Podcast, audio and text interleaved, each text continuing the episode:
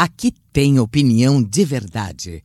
Alfredo Bessoff, com você nos assuntos que interessam ao Brasil. Saudações a você que nos escuta todos os dias. Também quero mandar um abraço para quem e em quem nos escuta em mais de 100 emissoras esparramadas por todo o Brasil.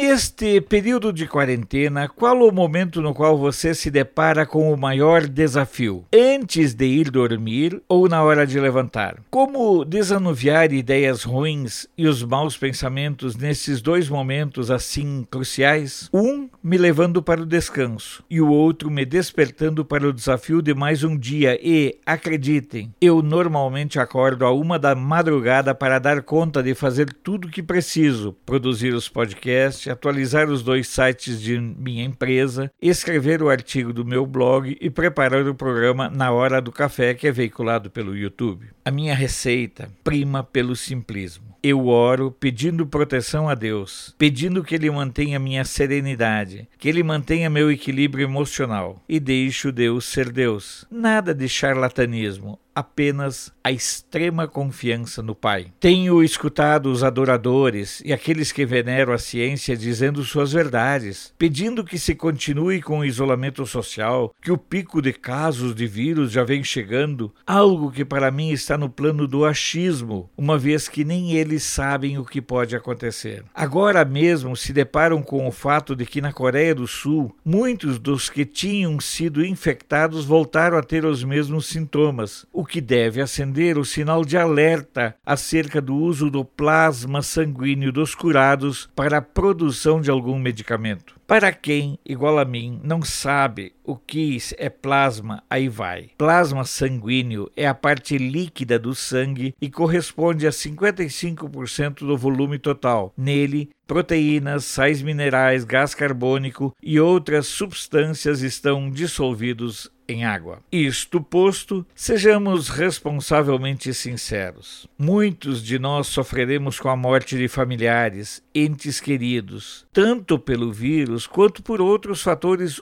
humanos ou incidentais, como acidentes de trânsito, brigas, quedas de escadas, choques e tudo mais que faz parte do nosso cotidiano e representa riscos e exige cuidados. O que eu sei é que seria muito mais fácil para mim defender o isolamento social. Afinal de contas, moro em uma casa relativamente ampla, bem protegida, confortável, tenho minha estrutura de trabalho toda ela montada e não me faltam alimentos e nem bem-estar, apesar de recém estar saindo de mais um ataque de gota. Mas quem sou eu para dizer ou determinar como deve agir ou se portar aquele empreendedor que vê ruir o seu negócio, pelo qual vem lutando de modo diuturno ao longo dos últimos anos? Como querer ser juiz ou dono da verdade diante da situação de milhões de pessoas que desesperadamente precisam voltar ao trabalho para dar de comer aos filhos, comprar remédios e encontrar forças para continuar lutando? Respeito a ciência, mas ela está diante de um quadro que ela não consegue mensurar, diante de um vírus novinho que os cientistas não conseguiram ainda entender como age e nem como reage. O que é mais aterrador neste momento em que estamos diante de um impasse de um lado, aceitarmos e assumirmos as verdades dos adoradores da ciência e ficarmos reféns de suas teorias e penarmos com a falta de confiabilidade em seus diagnósticos, ou uma segunda alternativa, irmos retomando a vida com cuidados, com precauções, rompendo a tirania das verdades de quem disseminou o medo? Por isso, antes de dormir e ao levantar, eu oro. Pode ser simplismo ou extrema ingenuidade, mas me sinto sinto mais confortado por Deus do que protegido pelos cientistas. Sou Alfredo Bessoff, jornalista. Você pode não concordar com o que eu digo, mas eu tenho o compromisso de não silenciar.